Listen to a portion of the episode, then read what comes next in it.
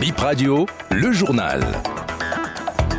Salifou Edraogo libéré sous caution, l'homme d'affaires burkinabé a passé environ deux ans en détention. Deuxième tour des éliminatoires de la Coupe du Monde U20 féminine, les Amazones U20 du Bénin jouent demain le Sénégal. Et d'autres infos viendront étoffer cette tranche. Bonjour à toutes et à tous, bienvenue. En exclusivité sur Bip Radio, Bip Radio d'ailleurs apprend que l'homme d'affaires burkinabé Salifou Ouedraogo, propriétaire du Nobila Airport Hotel, a été libéré hier sous caution. Il était sous mandat de dépôt depuis fin novembre 2021 pour abus de confiance et blanchiment de capitaux. Selon nos informations, l'intéressé a versé une importante caution et s'est engagé sur un échéancier pour rembourser le plaignant avec qui il était en contentieux. La commune de Dassazoumé accueille demain samedi la première édition de la Nuit de l'Histoire, événement culturel pour amener le peuple Idacha à renouer avec la tradition de conte. L'histoire sera racontée à travers une représentation scénique. Florentin Soglonou, promoteur de la Nuit de l'Histoire. Nous avons prévu visiter les sites touristiques que regorge cette commune de Dassazoumé et la signification de chaque site touristique, comment on est arrivé à ça et mettre plus la lumière sur ces sites touristiques pour les jeunes de la commune, pour les jeunes du département et pour les jeunes béninois, pour qu'ils sachent que dans sa il y a tel site qui véhicule tel message de l'histoire de cette communauté-là. Après la visite des sites touristiques, l'événement même sera en soirée à la maison des jeunes de Dassazoumé. Et lors de ces événements, nous avons invité plusieurs acteurs culturels. Nous avons invité plusieurs artistes qui seront là. Ça ne sera pas juste de compter l'histoire, mais nous voulons que le peuple vit réellement cette histoire-là. Là, les choses qu'on voit, on arrive plus à garder que les choses que, que nous écoutons. Voilà, lorsque l'événement va présenter un aspect physique sur le plan de l'histoire, ça va plus permettre aux participants, plus précisément la population du département des collines et plus précisément encore celle de d'Assa qui est plus concernée par cet événement.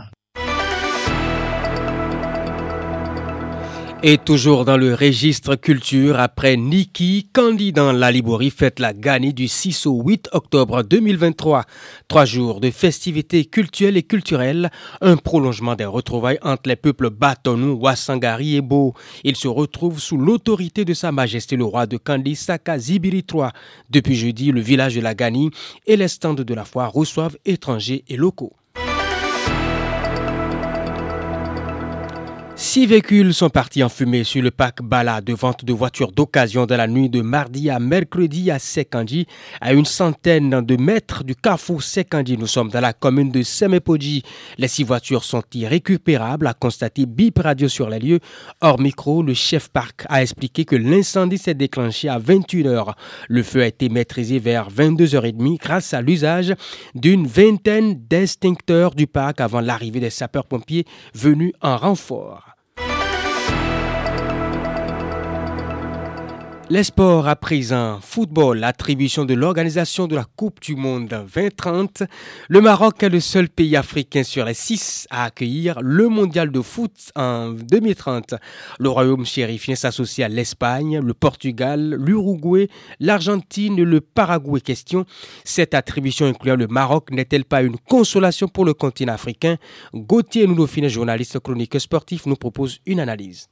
Cette attribution n'est pas un lot de consolation pour l'Afrique. Dans ce sens que l'Afrique a déjà organisé une fois la Coupe du Monde. C'était l'Afrique du Sud à lui seul. Et ça a été une réussite. Aujourd'hui, les réalités d'alors qui ont amené l'Afrique du Sud à avoir cette attribution et à l'organiser à lui seul sont plus les mêmes. Et aujourd'hui, la réalité ou les réalités amènent les pays à se proposer en binôme, en trinôme, ainsi de suite. C'est une conviction. L'essentiel, c'est la réussite des trois continents. Faudrait que l'Afrique s'unisse pour que cette fête footballistique, cette messe de la Coupe du Monde soit une réussite pour la partie qui sera organisée en Afrique, plus précisément au Maroc en 2030.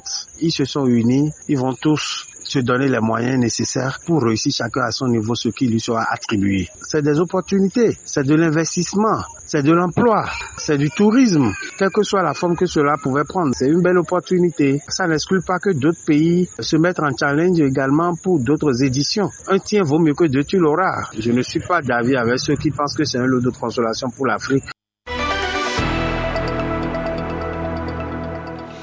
Toujours, mais cette fois-ci du côté des femmes. Deuxième tour éliminatoire du mondial junior féminin.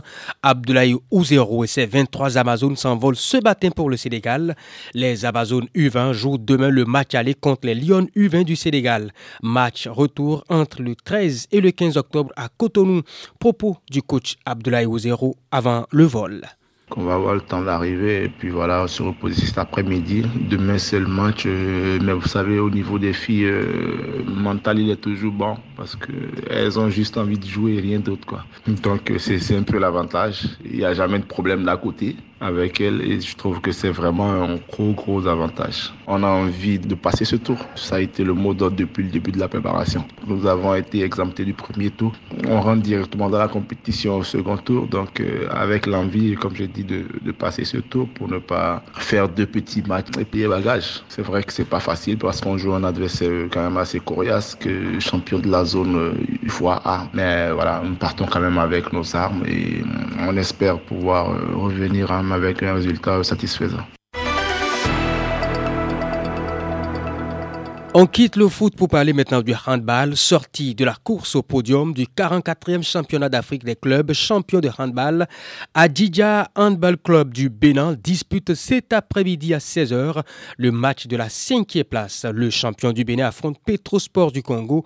Les ambassadeurs béninois avaient battu ce club lors de la phase de groupe 35 à 26. C'est toujours le championnat suite du championnat d'Afrique des clubs champions. La première demi-finale se joue entre la jeunesse sportive de Kinshasa Et l'équipe FAP du Cameroun. Dans la seconde affiche, Al-Ali de l'Égypte croise BMC du Congo et c'est bien sûr ces informations sport que nous refermons BIP Info 9h. Mesdames et messieurs, c'est à présent terminé. Merci d'avoir été là.